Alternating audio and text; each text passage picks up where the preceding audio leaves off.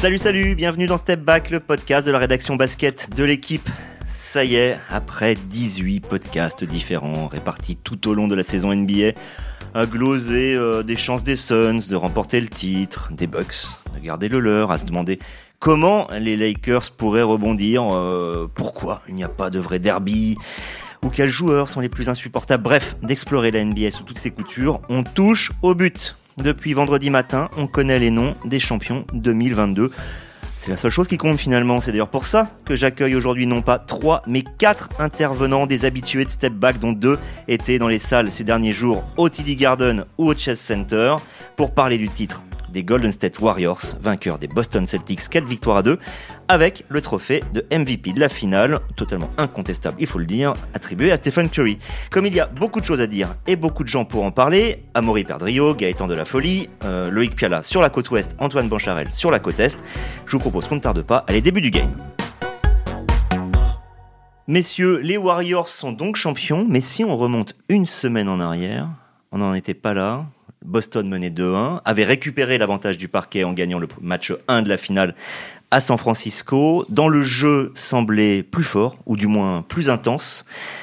Qu'est-ce qui s'est passé pour que Golden State retourne la situation à Maury Il s'est passé un match 4 euh, extraordinaire de, Stephen Curry.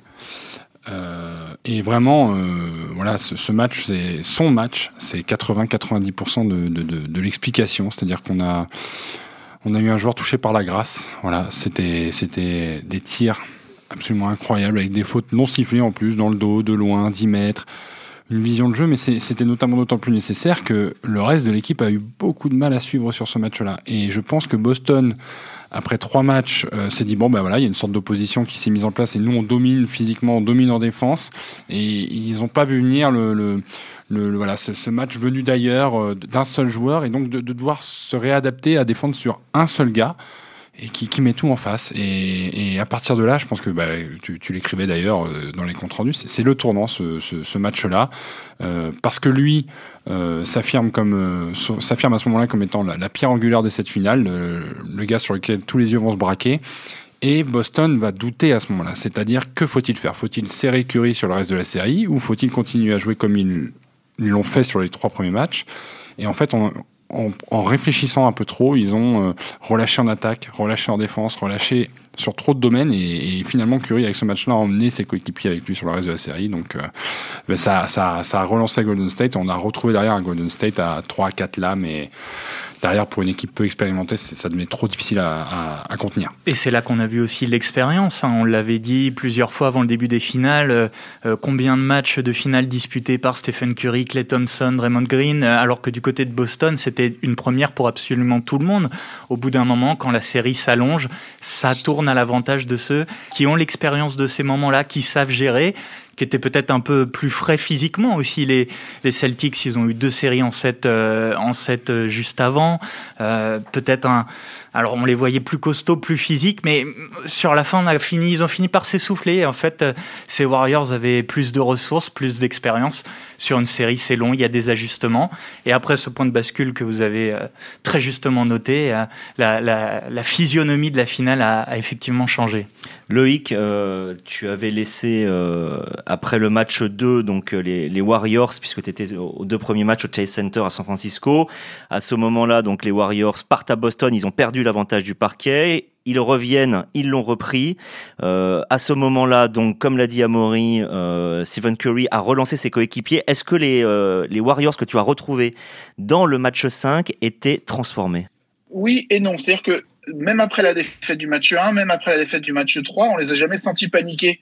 Il euh, y a Clay Thompson après le match 3 qui dit ça, ça, il dit ça me rappelle les, les, des vagues de 2015 quand justement les, Warriors avaient déjà été menés par, par euh, sur ce score-là par euh, et, et donc on a senti qu'ils étaient sereins et, et dans la salle, même le match 5 avant que le match commence, on se faisait la réflexion avec un, un, collègue, on sentait qu'il n'y avait pas beaucoup d'énergie. C'était un lundi, euh, 21h, 18h, donc les, gens sortaient du boulot. Dans la salle, il n'y avait pas spécialement d'énergie. C'est juste, je crois, le, le calme euh, général des, euh, des, Warriors, l'absence de panique qui les a, euh, qui leur a permis d'aller aussi loin. Et comme disait Gaëtan, l'expérience en fait qui les, a portés alors que, que, que Boston s'est laissé euh, grignoter. Alors je reste avec toi Loïc, hein, justement parce que ce match 5, il est euh, dominé, ou du moins le joueur majeur, c'est... On va pas laisser un second couteau parce que c'est quand même un, un, joueur important, un très très bon joueur, mais c'est Andrew Wiggins, pas forcément le joueur qu'on attendait en avant. Et je trouve ça assez symbolique quand un joueur qui est peut-être un deuxième euh, couteau, on va dire, un lieutenant, voilà, appelons-le un lieutenant, prend les devants, c'est qu'à ce moment-là, on sent qu'on est dans une sorte de césure, que les leaders n'y sont pas tous forcément, et il faut que quelqu'un se lève et quelqu'un s'est levé à Golden State, c'est Andrew Wiggins.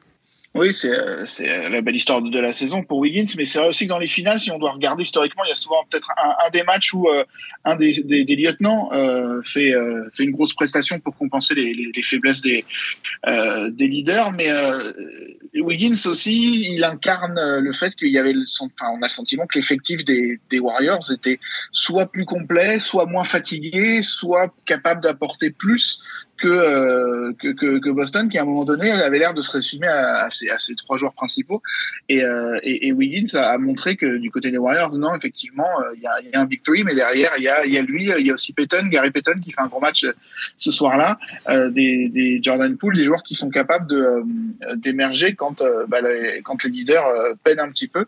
Et, et c'est vrai que là, on a commencé à sentir que en fait, il y avait il y avait plus de force côté Warriors, il y avait peut-être moins de fatigue aussi, euh, plus le, le, le calme, l'expérience des euh, euh d'au moins quatre joueurs qui avaient gagné euh, trois trois titres déjà.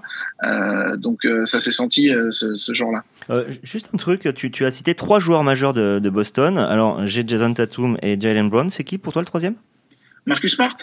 Eh ben finalement, je trouve que c'était alors Ford euh, presque le, le, le, troisième joueur majeur. Mais justement, parlons de Boston. Euh, Antoine, tu étais à, à, Boston pour le match 6. Tu as donc assisté euh, à, au titre euh, de soulevé, au trophée soulevé par euh, Golden State. Alors, est-ce que tu peux nous parler de l'ambiance qu'il y a eu? Alors, j'imagine qu'elle n'est pas la même au début et à la fin. Est-ce que tu peux nous parler de comment ça, la façon dont ça s'est passé au TD Garden? Ouais, alors c'est vrai que c'était pas du tout la, la même ambiance. Alors au début, ça a commencé très très fort. Euh, puisqu'il n'y a pas ce problème de, de l'horaire côte ouest. Hein. Les, les, gens sont à 21h heure locale euh, quand le match commence, donc ils sont déjà bien installés dans la salle. Ils ont bien picolé avant aussi sur Causeway Street et tous les bars euh, autour euh, du TD Garden. Et euh, donc c'était bien chaud, d'autant que les Celtics ont commencé très très très fort. Hein. Ils avaient pris un, un, avantage de plus de 10 points. Je, je 14 le score, excusez-moi, après cette nuit qui n'a pas vraiment été une nuit. Voilà, 14-2.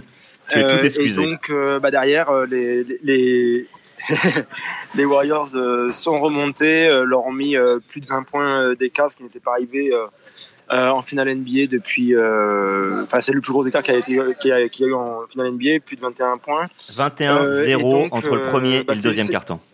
Voilà, et puis ça, ça a été un petit peu. Ça s'est calmé. On peut dire que c'est quand même resté très chaud. La, la, les fans des Celtics ne vole, virevolte pas avec le vent quoi. Ils restent quand même vraiment derrière euh, le, le, et ils restent vraiment derrière leur équipe parce que moi je me suis fait interrompre là par quelqu'un. Et donc euh, à un moment les Celtics reviennent dans le troisième quart-temps donc on commence à se dire que voilà là en plus le Garden vraiment euh, chauffe chauffe chauffe à blanc.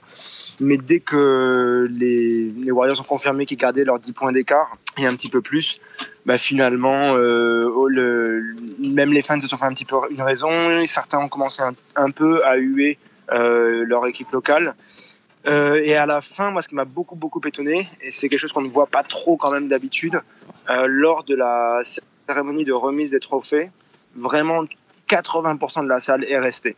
Vraiment. Et c'était long après, hein. c'est 15, 20, 25, 30 minutes. Alors évidemment, ça s'est un petit peu quand même euh, étiolé euh, derrière, mais quand même, il, restait beaucoup de monde et quand même euh, Curry, le MVP des finales, est finalement descendu de cette plateforme sur laquelle il est resté très très longtemps euh, et s'est dirigé vers, euh, vers les vestiaires. Il y avait encore beaucoup de monde sur les premières rangées qui continuait de, de crier euh, MVP, MVP, euh, ce qui prouve quand même l'aura euh, de cette équipe et surtout de ce joueur. Alors, je précise que Antoine, on entend euh, parler derrière toi, mais je trouve ça absolument formidable, justement parce que euh, voilà, on est au matin aux États-Unis. Tu étais à Boston, euh, tu es notre correspondant normalement à New York, donc tu es en transit entre les deux et tu as absolument tenu à, à, participer à ce podcast pour nous raconter ce que tu as vécu. Donc déjà, un, je te remercie, et deux, je trouve que c'est une magnifique couleur locale. revenons peut-être un petit peu sur la sur cette finale. Euh, Amaury, euh, est-ce que globalement il y a quelque chose que Golden State a dominé euh, au-delà du fait qu'un joueur majeur euh, voilà est allé chercher ce premier trophée de MVP c'est Stephen Curry ça on en parlera après mais est-ce qu'il y a des secteurs est-ce qu'il y a une façon d'être que euh, Golden State a dominé d'après toi? Mais euh, Loïc en parlait un peu sur ce sur ce côté calme mais en fait euh, j'adore faire ça cette année donc je vais te retourner la question. Ça fait rire temps mais en fait c'est plutôt Boston qui m'a qui m'a déçu et notamment Ime Udoka. Dans le, le, ah bah, on aurait fait le podcast il y a une semaine on disait exactement l'inverse. C'est-à-dire la capacité d'adaptation euh, mais surtout d'aller au bout de ses idées. C'est-à-dire que Golden State euh, a su a su s'adapter. Euh, on avait on, on, en a écrit des lignes et des lignes sur Steve Kerr qui bench, enfin qui met Draymond Green sur son banc, qui qui tente des coups, qui, qui mais qui garde en fait son équipe dans le coup. Là où j'ai beaucoup aimé au début du match du match 6 l'option Marcus Smart qui poste Stephen Curry pour essayer soit de provoquer une faute, soit euh, une prise à deux et une passe. Mais en fait, c'est jamais arrivé. Il a posté, il a enfoncé, il est à la prise à deux, mais il se passe rien derrière parce que Ime Udoka, il a cette idée-là, mais il dit pas aux quatre autres joueurs autour de faites quelque chose autour de, du joueur pour aller marquer des paniers, etc. donc quand il y a le 12, le 2-14, moi j'envoie un message dans la nuit à tous ceux qui suivent euh, sur les groupes et je leur dis, vous allez voir, Boston va perdre ce match parce qu'ils sont partis trop vite, trop fort sur une idée intéressante mais où il n'y a pas eu la prolongation derrière technique et, et, et, et, basket en fait de, de, de, ce qu'ils avaient à proposer. Et, enfin je veux dire les speakers le disaient Steve Kerr c'est cinq titres de joueur c'est quatre titres de coach. Voilà bah, il, apporte en fait tout, tout ce dont les Warriors ont besoin dans les moments faibles dans les moments où ça va pas. T'es mené de 12 points mais c'est pas grave il y a un temps mort et derrière ils ont relancé la machine sur deux trois actions paf un 6-0 8-0 ce que Boston n'a pas été capable de faire. Il y a, y y a eu un peu d'action mais très peu de réaction dans les moments durs. Mais c'est toute la difficulté de notre métier euh, de journaliste, euh, surtout qu'on a, évidemment le, millième du bagage et de l'expérience et de la connaissance des entraîneurs et, des joueurs de très haut niveau.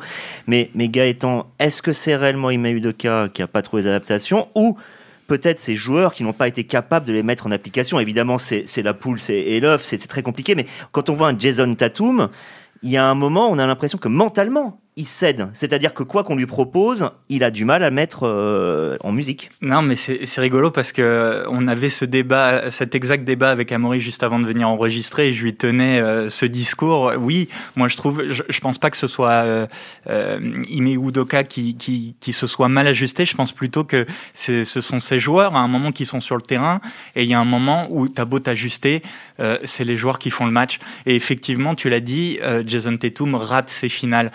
C'est un très grand joueur. Euh, déjà, ce sera sûrement un, joueur encore plus grand, encore plus fort. Peut-être il a le calibre MVP, mais là, il est passé. C'est la première fois qu'il était en finale euh, NBA et il s'est raté parce que euh, il a voulu trop en faire par moment. Il a forcé des tirs. À des moments, il a joué un peu à contre-rôle, à essayer d'adopter ce rôle d'organisateur, de créateur euh, qui manque un peu à Boston. C'est quelque chose qui a manqué sur cette série. À Boston, quelqu'un capable de mettre le ballon sous le bras, de poser le tempo, de mettre en place un système, de calmer, de diffuser de la sérénité. Et oui, effectivement, moi, moi je suis d'accord euh, avec toi. On a, on l'a senti peut-être un peu dépassé par l'enjeu, euh, peut-être fatigué, usé par une campagne de playoff où il a enchaîné les prouesses aussi. Et derrière, euh... c'est intéressant ce que tu dis. N'oublions pas, on, on, en parlait en présentation, 4-3 en demi-finale de conférence, 4-3 en finale de conférence. Là, ils vont au bout du match, ils vont, ils vont jusqu'au match 6 avec une intensité folle. Euh, il y a peut-être ça aussi quand même qui, qui fait qu'à un moment, c'est bien gentil le talent, mais il faut le physique qui suive derrière. on arrive au bout du centième match quasiment. Je veux bien que ça joue, mais quand Steve Kerr constate que Draymond Green n'est pas au niveau, il le sort et il y a un électrochoc. Pourquoi ne pas avoir Pourquoi pas? Je sais pas, tenter un coup avec Jason Tatum à un moment donné en disant tu n'y arrives pas. Mais c'est pas, c'est pas pareil, Jason Tatum, c'est ton, euh, Tatum, c'est ton option numéro un, c'est lui qui doit porter Je voudrais qu'on demande à Antoine, justement, aux États-Unis. Antoine, comment a été perçue aux États-Unis la performance de Jason Tatum? Parce que ça reste un jeune joueur, c'était sa première apparition sur cette scène. Oui, alors clairement, euh, tout le monde a l'impression qu'il est passé à côté de ses finales. Euh, c'est vrai que là, c'est, ça, ça fait mal, hein, surtout ce dernier match à 13 points, alors qu'il était déjà à à peine 23 points de moyenne juste avant. Donc là, ça a encore baissé. Et les balles perdues euh, Il va être à peine. Voilà, énormément de balles perdues. Il avait battu le record de balles perdues euh, en playoff avec 95, encore une fois, avant ce match 6. Là, il en perd encore beaucoup. Je crois que c'est 5 euh, hier soir. Bah, globalement, les Celtics en perdent énormément, 22 c'est beaucoup trop. Voilà, donc il, passe à côté de, cette finale. C'était justement censé être un petit peu le, un porteur de balle principal quoi pour, les Celtics. Hein. C'était le rôle dans lequel il avait progressé cette année, qui lui avait un petit peu donné une nouvelle dimension. Mais on a vu que quand, l'intensité monte, quand le niveau s'élève, quand la fatigue s'accumule aussi, faut quand même on l'a déjà pointé, mais on peut le rappeler. Et eh ben, Tatum n'était pas au niveau. Il est passé à côté de sa finale. Il y a beaucoup de, gens qui le, bah, qui le chambre, quoi, parce qu'il avait envoyé un texto un peu funèbre, bizarre à Kobe Bryant, euh, le regretté euh, décédé. Donc on a vu des captures d'écran où euh, Kobe répond, voilà, en, le chambrant, etc. Bon, bref, c'est beaucoup de choses comme ça.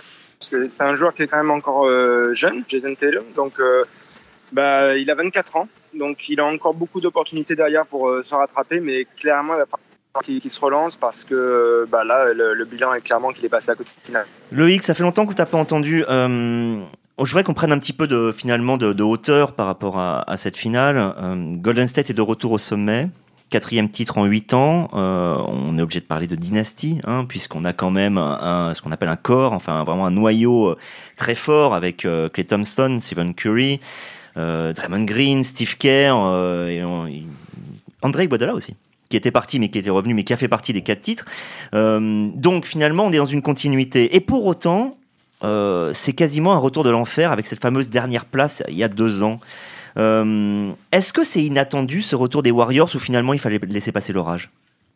Euh, bah, clairement, les Warriors, eux, euh, ils étaient dans l'idée de on laisse passer l'orage, tout va bien, euh, c'est des blessures, c'est dur, mais on continue à, à, travailler normalement.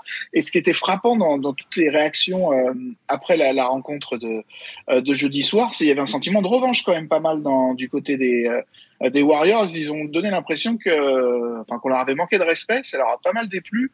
Clay Thompson a beaucoup insisté là-dessus. Steph Curry quasiment a parlé que de ça, du fait que les gens les avaient enterrés, qu'on avait dit que euh, bah, c'est pour eux les titres euh, c'était terminé. Lui, Curry, il a aussi beaucoup entendu qu'il gagnerait plus jamais euh, sans, sans Kevin Durant. Euh, donc, je crois que du côté de, de l'organisation, qui euh, est, est l'une des mieux structurées du de, de, NBA, avec franchement les joueurs parmi les plus intelligents, les plus intéressants en interview, il n'y a jamais eu trop de panique. Euh, et euh, on a continué à travailler, on a fait confiance aux jeunes, on a continué à dépenser de l'argent aussi.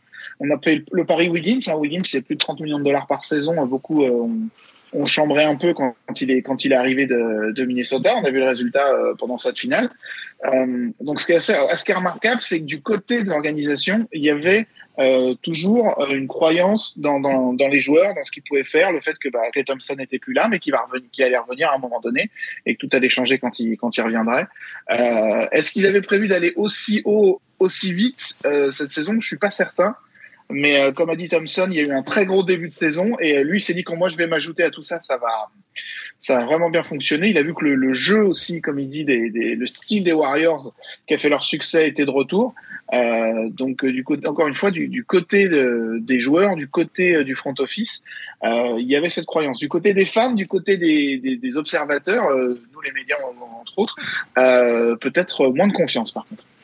Ce, titre, j'ai l'impression qu'il il efface un petit peu Kevin Durant des mémoires. Il y a cette chose extraordinaire que j'ai remarqué, j'avais complètement oublié, mais ce titre, c'est exactement le décalque de 2015 dans un certain scénario. C'est-à-dire que, je sais pas si vous vous souvenez, euh, quand ils gagnent leur premier titre, ils sont menés 2-1 par Cleveland. Et à ce moment-là, Steve Kerr décide de sortir du 5 le pivot titulaire pour le remplacer par un ailier. Euh, à l'époque, ça devait être euh, peut-être, euh, je sais plus, Javal McGee ou comme ça. Non, euh, je, pas sûr. Je suis pas sûr que ce soit Bogut. Bref, mais euh, il le remplace par Iguadala qui était sixième homme, un peu comme autoporteur là. Hop, et il le fait rentrer et il gagne trois victoires d'affilée et le titre. Et ce lien entre 2015 et 2018, c'est un peu une façon de dire Kevin Durant, tu es venu gagner des titres, mais cette histoire, c'est l'histoire d'un quatuor majeur. Ce que tu penses, euh, Amaury? C'est un mot qu'on va reprendre à un moment donné, c'est l'histoire d'une dynastie en fait, celle où, où, où l'histoire de la franchise dépasse les joueurs qui la composent, même si finalement les deux joueurs majeurs, qui, enfin trois avec Draymond Green si tu veux, mais euh, c'est un trio. Kevin Durant en fait, euh, je travestis un peu, mais c'est presque un happening sur 2017-2018. Euh, c'est lui qui est venu chercher les titres, euh, mais je pense qu'il le dirait volontiers aujourd'hui, il ne les a pas gagnés tout seul non plus ces titres de 2017 et 2018. Et, et on voit bien qu'en 2019, voilà, bon, par force des choses, même avec lui, ça se passe pas parce que voilà, ça, se joue aux blessures, etc. Mais finalement, je suis assez d'accord avec l'analyse des Warriors. Finalement, en inside, ils il s'analysent plutôt bien.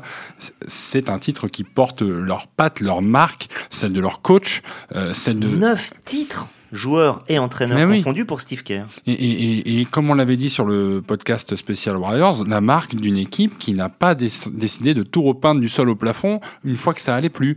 Et je rappelle qu'il gagne ce titre en se passant des services de James Wiseman, deuxième choix de draft il y a deux ans, dont on sait que s'il revient, eh ben, en fait, on va, on va vraiment ancrer cette dynastie sur les deux, trois, quatre saisons qu'il reste à vivre pour les, pour les joueurs majeurs. Donc oui, euh, c'est comme tu le disais, ce titre vient en fait euh, pas faire oublier les années Durant, mais bien rappeler que euh, Golden State est bien au-dessus de Kevin Durant et mm. qu'il y a, il y a une façon de faire à la Warriors. Et s'il y avait un symbole, je trouve, euh, dans ce titre de Golden State, c'est le fait que euh, Draymond Green commence la série d'une certaine manière par tout sauf du basket. C'est-à-dire qu'on l'entend crier, on le voit beugler, plein de choses, mais finalement on a l'impression qu'il ne joue pas. Alors évidemment, il y a du collectif, il y a de la défense, et c'est des choses qu'on n'oublie pas, mais, mais tout ça passe presque à côté. Et dans le dernier match, il rentre, il rentre des tirs à trois points, il en rentre plusieurs. Alors que ceux qui prend avant, c'est à peine si la balle touche le cercle. Et on a l'impression que quelque chose se remet en place et qu'en gros, qu'on est reparti. Est-ce qu'on est reparti pour une période Warriors, euh, Gaëtan, d'après toi? Ah, c'est, c'est une excellente question. Je pense qu'ils ont encore quelques années. Normalement, on me remercie de la poser. Euh, merci de la poser. Stephen Curry a quoi 34 ans? 34 et les deux autres 32. Alors, le, leurs meilleures années, on pourrait dire, sont derrière elles, euh, derrière eux, pardon. Mais quand on voit ce que Stephen Curry est encore capable de faire à 34 ans, il a l'air inépuisable. Il doit bien pouvoir tenir quelques années à ce rythme-là, à courir partout et à, envoyer des tirs à trois points incroyables depuis depuis sa moitié de terrain. Donc non, ouais, ils, seront ils feront partie des favoris euh, l'année prochaine et peut-être euh, aller ouais être candidat au titre pendant encore deux trois saisons et tirer euh, ce bilan, cette dynastie dont vous parlez, qui est déjà, euh, qui marque déjà l'histoire, les tirer encore un peu plus et ancrer encore un peu plus leur place dans l'histoire? Loïc, Antoine, je ne vais pas vous, vous demander euh, qui est le meilleur meneur de l'histoire, quelle est la place à la décimale près de Stephen Curry dans la lutte pour le GOAT. Il euh, n'y a pas de réponse à tout ça. Mais euh, ce que je vous demande, je vais commencer par toi, Loïc, comme tu es basé côte ouest, est-ce que Stephen Curry, d'une certaine manière, ça y est, on, on remet un petit peu à nouveau l'idée de sa place dans l'histoire sur le devant de la scène? Oui, mais le, débat n'a jamais vraiment été clos. Euh, là, c'est sûr qu'avec ce quatrième titre, hein, ça lui fait l'équivalent d'un d'un Shaquille O'Neal, d'un LeBron James, c'est mieux que Larry Bird, ça lui fait des arguments. Il a enfin euh, sa finale avec un, titre de MVP, même si beaucoup disent que bon, c'est euh, que secondaire comme euh, comme titre. il gagne sans Kevin Durant, il gagne, il montre que après des, années difficiles, il a pu porter l'équipe. alors il y aura toujours le débat est-ce qu'il est, si on le met dans un top 10, on met la place de qui? Mais, euh, mais bon, là, en tout cas, il, redonne des arguments à ceux qui, à ceux qui l'apprécient. Il, en enlève pas mal à ceux qui, euh, euh, qui l'aiment pas. Quand il, après, le, après le match, hier, il y a une chaîne locale de NBC qui vient le voir pour lui, pour lui parler de, bah, de, de, de, sa récompense, de son match. Et il dit Ouais, moi, je les entends, toutes les histoires euh, sur notre équipe, euh, sur moi, et je me demande bien ce qu'ils vont pouvoir dire maintenant. Donc, ça résume un peu aussi son, son état d'esprit. Je peux vous, si je peux me permettre de vous poser une petite question, une liste de joueurs avec quatre titres de champion, donc comme euh, Curry, deux titres de MVP de la saison régulière et au moins un titre de MVP de la finale. Est-ce que vous avez la liste Ouais, je crois qu'il y en a une dizaine, il y en a 7. Stephen Curry. Euh, LeBron James. Il y en a 6, oui, c'est euh, LeBron James. Il y a Stephen Curry, Karim Abdul-Jabbar, Tim Duncan, LeBron James, Magic Johnson et, et Michael Jordan. D'ailleurs, précision, Steve Kerr a, a comparé euh, Tim Duncan à, à Stephen Curry. Euh, bon, c'est vrai que c'est comparé la chèvre et le chou, sauf que c'est une, une, chèvre en or avec un, un chou en platine. C'est quand même assez extraordinaire. Euh, Antoine, toi, tu étais au match 4, euh, celui des fameux 43 points dont on a parlé au début de ce, ce podcast. Euh, il y a un moment, j'ai l'impression qu'on pouvait tout essayer de faire contre Stephen Curry. Il n'y avait plus rien à faire. Je pense à ces moments où il y a des prises à 2, des prises à 3, on est à 7 minutes de la fin environ, et il nous fait ces petits dribbles au ras du sol où il passe 3-4 joueurs, il va planter ses appuis derrière euh, à 8 mètres, plutôt qu'à 9 mètres d'ailleurs, plutôt qu'à 7 mètres 23. Euh, on a l'impression à un moment que Stephen Curry était le meilleur joueur du monde sans contestation.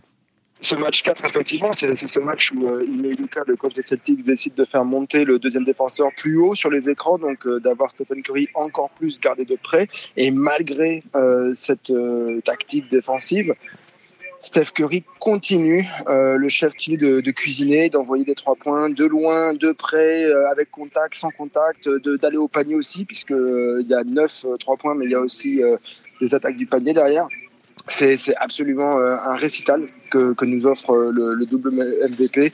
Euh, il confirme qu'il va être MVP des, des, finales, même si derrière il faut encore que, que les Warriors gagnent ce, ce titre. Mais euh, il prend une dimension absolument extraordinaire sur, euh, sur cette finale dans ce match-là. Et euh, en plus, il met tout le monde d'accord, puisque là aussi, il avait fait taire le, le, le Garden de Boston. Et on avait déjà commencé à entendre quelques MVP, même si là, c'était quand même plutôt les, fans des Warriors qui restaient dans les deux dernières minutes quand ceux des Celtics euh, commençaient à quitter la salle. Antoine, si tu m'entends, d'ailleurs, je profite de t'avoir encore. Euh, Est-ce qu'on a considéré, pour repasser sur côté Boston, qu'il avait, au-delà de l'expérience, euh, au-delà peut-être du mental, euh, et ça joue avec l'expérience, manqué quelque chose euh, aux Celtics euh, Je, m'appuie un peu sur les propos, de Jacques Monclar, qui, pendant la, qui commentait le match, disait il y a un problème de meneur, c'est-à-dire que dès qu'on sort de Marcus Smart, il n'y a pas d'organisateur, on leur met la pression, les White, les Pritchard, plus personne n'existe, et à partir du moment où Boston ne met plus son jeu en place, il n'y a plus rien. Est-ce que aux États-Unis, de ce que tu as vu, de ce que tu as entendu, on a considéré qu'il manquait encore des petites choses qu'on pourrait rajouter à Boston pour aller plus haut, donc c'est-à-dire être titré oui, c'est clair. Hein. Il, a, été mentionné qu'il va falloir euh, un meneur de plus, sûrement un vétéran, euh, aussi quelqu'un qui calme un petit peu, qui, pose les choses.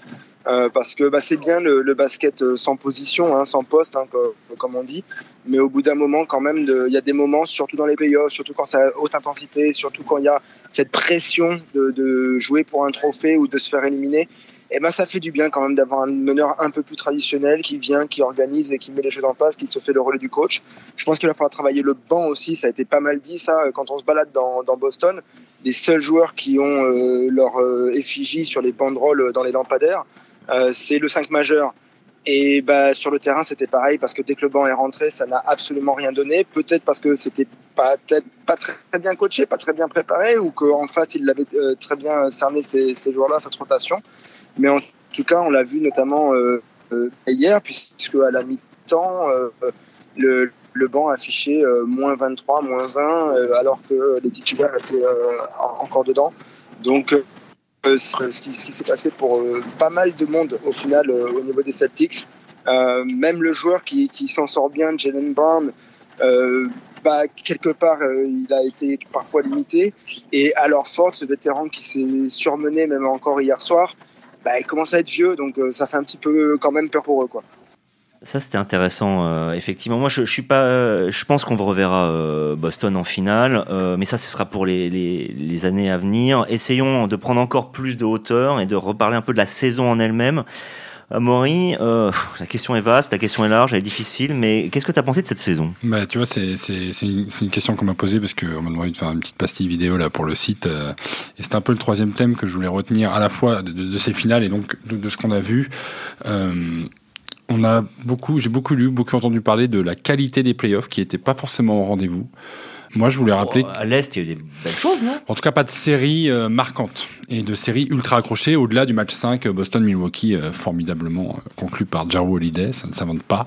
Euh, il est amoureux. Voilà. Et non, mais en fait, au-delà, au-delà de la rivalité, il faut rappeler qu'on a vécu la première saison complète normale depuis euh, Covid 2020 et 2021 une saison euh, ramassée euh, rythmée donc au final il a fallu remettre tout le monde dedans et je trouve quand même qu'on a la promesse de lendemain bah, qui chante en fait parce qu'on a des équipes on, on retrouve une équipe à l'ouest que voilà, que les gens aiment bien. C'est quand même rafraîchissant de, de, retrouver ces Warriors qui proposent un autre basket, mais on a Dallas qui, qui émerge, on a Phoenix qui, qui émergeait déjà l'année dernière et qui va, qui va revenir, qui va apprendre de ses erreurs. On a l'Est qui est en train Memphis de se... aussi à l'Ouest. Oui, Memphis, euh, bien sûr, évidemment. Je, je, en parlant de vente fraîcheur. C'est un euh... listing. Mais, et puis à l'Est, tu le dis, moi je, je suis convaincu comme toi, Xavier, que Boston euh, pourra même peut-être gagner un titre dans les prochaines années parce que c'est une jeune franchise dans, dans sa façon de, jeune de construire. Franchise, jeune franchise aujourd'hui en fait dans son oui, basket, roster, dans son, voilà, toi, roster. Milwaukee qu'on va retrouver, puisque si Milwaukee n'est pas en finale cette année, c'est probablement dû à une absence, celle de Chris Middleton.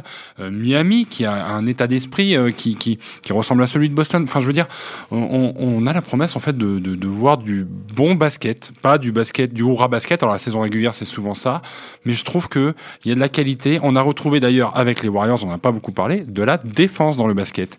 Et je trouve, parce que finalement, le score de ce, ce match-ci montre que c'est un match défensif, euh, une guerre des nerfs. Eh ben, c'est assez appréciable.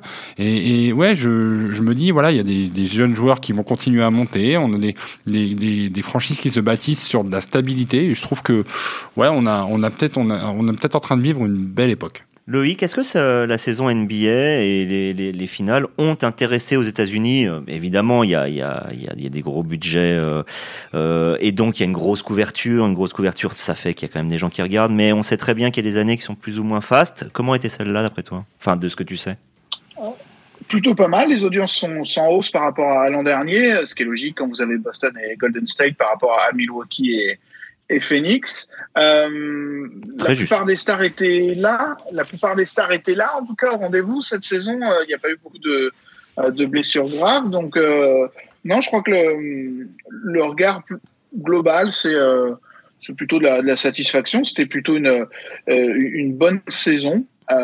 après, c'est vrai qu'il y a eu la, la, faillite des Lakers d'un côté et de Brooklyn euh, de l'autre. Euh, et on va voir l'an prochain ce que, ce que ça va donner. Je pense que le, la, la, la, saveur de, de, la prochaine saison dépendra peut-être justement de ces, ces deux équipes. Euh, puisque c'était les, les, les, deux finalistes attendus euh, en début de saison par une partie du, du public, par une partie des observateurs. Qu'est-ce que ça semble loin d'ailleurs là?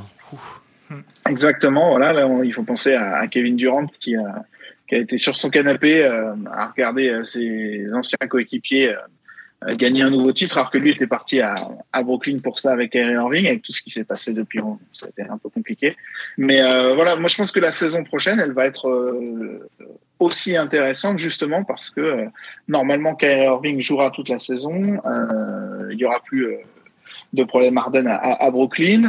Peut-être que Anthony Davis se décidera à avoir une saison sans blessure du côté de, de Los Angeles et avec LeBron James, même à 38 ans, ça peut toujours faire des étincelles. Donc euh, voilà, mais, cette mais saison était Loïc, pas mal et la prochaine s'annonce bien aussi. Justement, Loïc, euh, juste un truc, tu parlais des Lakers, tu parlais des Nets qui étaient attendus haut et qui euh, ont terminé très bas, mais il y avait aussi les Clippers, il y avait aussi les Knicks qui pouvaient être attendus, qui ont eu des problèmes différents, euh, parfois des blessures. Ah, parfois les Knicks, des, ils étaient attendus qu'à New York. Bien. Certes, mais euh, souviens-toi l'année dernière, ils sont, ils sont top 4 euh, conférence S, ça leur était pas arrivé depuis euh, l'ère Carmelo Anthony, voire Stoudemire. ce que je veux dire par là, c'est qu'on a les gros marchés, même Chicago, ça a été mieux cette année, mais bon, ça passe pas le premier tour. Les, fameux gros, Houston, ça n'existe plus là pour l'instant. Les fameux gros marchés étaient faibles. Est-ce que c'est un problème pour la NBA, ça, ou on en fait trop peut-être de ce côté-ci de l'Europe, enfin de, pardon, de l'Atlantique donc en Europe? Non, non, c'est un, problème. Évidemment que les grosses équipes, les gros marchés euh, qui fonctionnent bien, c'est une bonne nouvelle pour euh, pour l'NBA. Je suis pas sûr qu'ils étaient très contents dans les bureaux de New York de voir Phoenix contre Milwaukee euh, l'an dernier. Donc euh, ça, c'est une, une, certitude. Hein. La NBA, elle tourne autour de l'argent comme les autres ligues professionnelles aux États-Unis. Et quand les plus gros marchés se portent bien, la NBA se, se, porte bien. Et après, il y a effectivement les, les, les, amateurs qui sont contents de voir un peu de fraîcheur de la part de Memphis, de, euh, de Milwaukee, euh, mais, euh, mais la NBA préfère quand c'est les, les, grosses équipes qui fonctionnent. Et, euh, et donc, je pense qu'elle attend avec impatience de voir les, Lakers et les Nets euh, cartonner l'an prochain. Et pourquoi pas les Clippers Parce que c'est vrai que je disais qu'il n'y avait pas de, gros joueurs blessés, mais on a quand même fait une saison sans Kawhi Leonard. Donc, euh, s'il si est de retour au plus haut niveau, ça peut être très excitant euh, ici à Los Angeles, entre autres. Gaëtan, pour finir, euh, c'est vrai que là, on a d'une certaine manière des vieux joueurs qui ont amené leur équipe au titre. Je pense effectivement à Stephen Curry, à Draymond Green, on en a parlé, Clay Thompson de, retour. Euh, pour autant, on a aussi euh, un meilleur 5 euh, NBA de la saison régulière qui était extrêmement jeune, on l'a dit, que des joueurs de, moins de 27 ans, euh, de Jokic à de Jokic à Antetokounmpo, en passant par des Jamarant, Jason Tatum, justement, avant qu'il plante sa saison. Donc ça veut dire qu'on serait peut-être dans une forme de transition. Euh, certains n'ont pas encore pris le pouvoir. On attend que Yanis prenne le pouvoir. Euh, voilà, il a gagné un titre, mais il va falloir qu'il le refasse. Euh, Est-ce que c'est une transition la NBA en ce moment? Oui, oui, d'une certaine manière. En tout cas, moi, j'ai l'impression qu'on n'a jamais eu autant de talent et autant de, stars en NBA. Et euh, je rejoins un peu euh, ce que disait Amaury sur euh, le plaisir de suivre cette ligue chaque saison. C'est que voilà, il y a une profusion de talents. Les joueurs savent faire de plus en plus de choses. Et tu as raison, on a une nouvelle génération qui arrive qui est de plus en plus décomplexé à l'image de Jamorant ou de la Melo Ball, euh, euh, des joueurs euh, spectaculaires qu'en veulent, qui sont déjà, hein, j'insiste avec Jamorant, mais mais voilà, qui sont déjà capables malgré leur jeune âge de porter des équipes assez loin en playoff. Luka Doncic, enfin, on a une profusion de talents qui est en train de prendre le pouvoir, qui a qui a, été couvert, accompagné aussi par cette ancienne génération représentée par LeBron James, par euh, Stephen Curry. Il n'y a pas d'hostilité entre générations. On est plutôt euh, dans des conseils un peu bienveillants, dans tiens j'ai envie de marcher dans tes pas, et bah tiens je vais je vais te donner quelques conseils à la fin du match. Et ouais, on a une, une forme de, de passation de pouvoir qui est, qui est, qui est, qui est passionnante à suivre. Merci messieurs euh, d'avoir débriefé à la fois cette, euh, ce match 6, puis cette finale, puis cette, euh, ces playoffs, puis cette saison. Voilà, on a fait un, tour d'horizon. merci Antoine d'avoir fait l'effort justement de participer avec nous malgré des conditions un peu compliquées dans un train, mais justement c'est très appréciable. Merci Loïc, j'espère que tu as apprécié les, les, finales. Et puis bah, la NBA c'est pas terminé malgré tout puisque la semaine prochaine on va évoquer l'avenir, c'est-à-dire l'été avec la free agency, avec la draft qui aura eu lieu dans la nuit de jeudi à vendredi et en parlera euh, vendredi. Voilà, ça c'est une autre histoire, mais ça restera de la NBA. À bientôt.